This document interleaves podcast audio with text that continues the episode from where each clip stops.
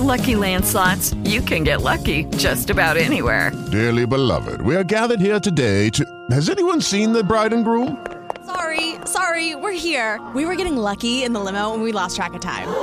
No, Lucky Land Casino, with cash prizes that add up quicker than a guest registry. In that case, I pronounce you lucky. Play for free at LuckyLandSlots.com. Daily bonuses are waiting. No purchase necessary. Void where prohibited by law. 18 plus. Terms and conditions apply. See website for details.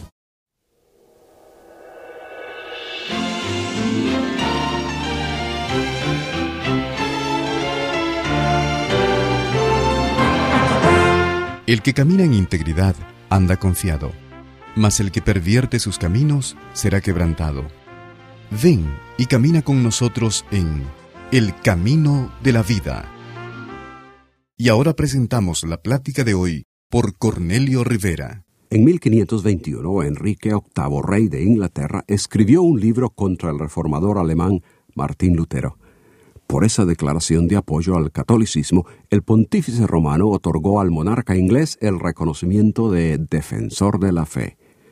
Años después, Roma, por razones más políticas que religiosas, le negó al monarca la anulación de su matrimonio, precipitando así las hostilidades con Inglaterra y el comienzo de la llamada Iglesia Anglicana.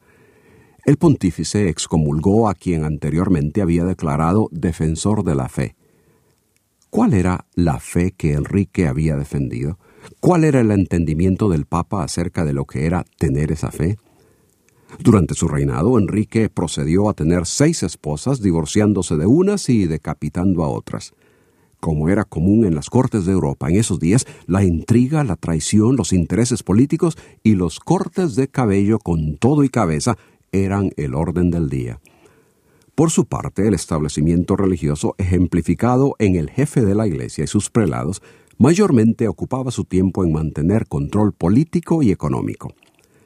La trayectoria histórica de ambos, rey, pontífice, gobierno e iglesia, demuestran que el entendimiento de lo que es la fe a la cual se hacía referencia y en cuyo nombre supuestamente se actuaba, estaba en oposición al concepto de quienes originalmente nos introdujeron a lo que significa tener fe y lo que ésta produce. Ese errado concepto ha persistido a través de los siglos.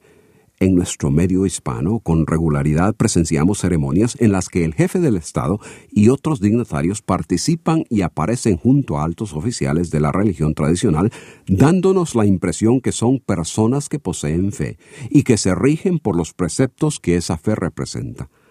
Una vez que la ceremonia termina y examinamos la trayectoria pública y privada de muchas de estas personas, nos enteramos que su actuación, su forma de vida, no encaja con la imagen que se proyecta en las ceremonias.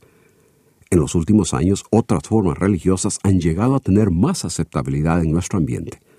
Escuchamos en los medios de comunicación a predicadores que hablan mucho acerca de la fe también algunos de ellos han llegado a codearse con altos oficiales gubernamentales y aparecen en los periódicos entregándoles una Biblia o haciendo pronunciamientos, ofreciendo oraciones públicas ah, que también parecen indicar gran fe. Luego nos damos cuenta de los estilos de vida de algunos de esos predicadores y de las formas en que están acumulando dinero a costa de los que les escuchan y nos preguntamos, ¿dónde está la fe de la que les hemos oído hablar? Pero no solo reyes, prelados, políticos y pastores nos fallan con eso de la fe. La realidad es que todos, en algunos casos, con frecuencia o en forma constante, aunque decimos tener fe, con nuestra vida lo negamos. La pregunta es, ¿de qué fe hablamos y cómo debe afectarnos? La verdadera fe está ejemplificada por los apóstoles y sus enseñanzas, Pablo, un hombre que encontró innumerables obstáculos en la proclamación de la fe y en la práctica de ella en su propia vida personal, tiene mucho que enseñarnos al respecto. En su segunda carta a los cristianos en la ciudad de Tesalónica, en el capítulo 3 les escribió, Hermanos, orad por nosotros para que la palabra del Señor corra y sea glorificada, así como lo fue entre vosotros, y para que seamos librados de hombres perversos y malos, porque no es de todos la fe. La inquietud del apóstol era que otros, a quienes llama hermanos, le apoyen espiritualmente en oración para que la predicación de la palabra de Dios tenga buena aceptación entre otros de la manera que tuvo entre ellos. Pero también él desea ser librado de la fuerte oposición que tiene de parte de quienes describe como hombres perversos y malos. Mientras unos oran, otros se oponen. Unos son hermanos, pero otros son perversos y malos y la razón para la oposición, perversidad y maldad es que no es de ellos la fe. La característica de los que no poseen fe es que son un obstáculo a la proclamación de la palabra de Dios. Ese obstáculo puede ser un abierto intento para evitar que la palabra de Dios se proclame, puede ser indiferencia o como sucede en nuestro medio ambiente, puede ser también una aceptación externa de la fe, pero sin internamente poseerla como para que afecte la vida y la conducta. Pablo dice que no es de todos la fe, y es precisamente por esa razón, por el hecho de que no todos tienen esa fe, que los que no la tienen causan obstáculos a quienes la proclaman y la viven. ¿A qué fe se refieren Pablo y los demás escritores del Nuevo Testamento? En la carta escrita a los Romanos capítulo 10, el apóstol dice, Esta es la palabra de fe que predicamos, que si confesares con tu boca que Jesús es el Señor y creyeres en tu corazón que Dios le levantó de los muertos, serás salvo. La fe de la Biblia, y específicamente la fe del Nuevo Testamento, tiene que ver con la convicción genuina y personal de quién es Jesucristo y de lo que Él ha hecho. Esa fe nace en el corazón, se expresa con la boca y se demuestra con la vida. Pues a los filipenses Pablo les dice, comportaos como es digno del Evangelio de Cristo, combatiendo por la fe del Evangelio. La verdadera fe, la fe del Evangelio, tiene una correlación directa con la vida, con la conducta, con el comportamiento. Por eso la referencia a los hombres malos y perversos como grupo que no posee la fe. ¿Y cómo podrían poseerla si se oponían a la proclamación del Evangelio de Cristo, que es la esencia de la fe? Alguien dirá, yo no soy ni malo ni perverso, no le hago mal a nadie, no me meto con nadie y me ocupo solo con lo mío.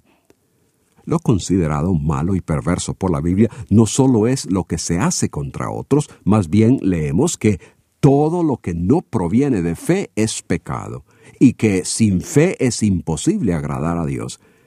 El pecado ante Dios es malo y perverso, incluyendo la falta de fe sin la cual no puedes agradarle. En su naturaleza humana, todo ser humano es pecador. Ante la santidad divina somos malos y perversos, y la falta de la verdadera fe en el corazón se demuestra a diario en la forma de vivir. A la petición de oración, Pablo agregó en su carta a los tesalonicenses estas palabras, Pero fiel es el Señor que os afirmará y guardará del mal, y tenemos confianza en que hacéis y haréis lo que os hemos mandado y el Señor encamine vuestros corazones al amor de Dios y a la paciencia de Cristo. No todos poseen la fe para agradar a Dios, pero Él sí es fiel para ayudar a los fieles a la obediencia y dirigirlos en sus caminos. Aquellos a quienes Pablo escribía en esa ocasión eran personas de fe y fieles al Señor. Pablo expresa su confianza en que con su conducta responderán a lo que se les ha enseñado de la vida cristiana y como resultado Dios en su fidelidad les dirigirá en sus vidas. Decir que se es poseedor de la fe no lo hace una realidad. Aparentar con ceremonias religiosas y actos especiales que se tiene una relación de fe con Dios tampoco confirma que es genuino predicar por la radio y la televisión, hablar de Cristo y de la fe, tener grandes campañas, en ninguna manera verifica la fe del que la proclama.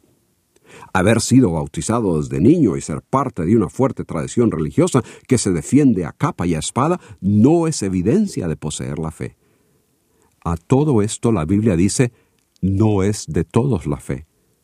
Poseer la verdadera fe bíblica es haberte arrepentido de tus pecados, confiando en que la muerte de Cristo te perdona esos pecados y que su resurrección te asegura la vida eterna. La prueba de que eso es una realidad en tu vida y que por lo tanto posees la fe está en tu diario andar, en tu conducta, en tu vida delante de Dios y de los hombres. El poseer internamente la fe de Cristo afecta a la persona externamente. Pues dice la Escritura, de la manera que habéis recibido al Señor Jesucristo, andad en Él, arraigados y sobreedificados en Él, y confirmados en la fe. Te invitamos a que nos escribas y que nos cuentes que hoy has encontrado el camino que lleva a la vida eterna. Queremos enviarte literatura que te ayude en tu vida espiritual.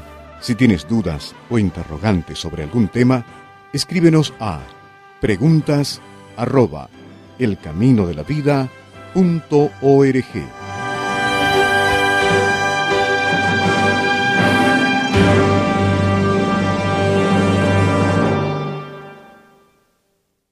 With Lucky Land slots, you can get lucky just about anywhere. Dearly beloved, we are gathered here today to. Has anyone seen the bride and groom?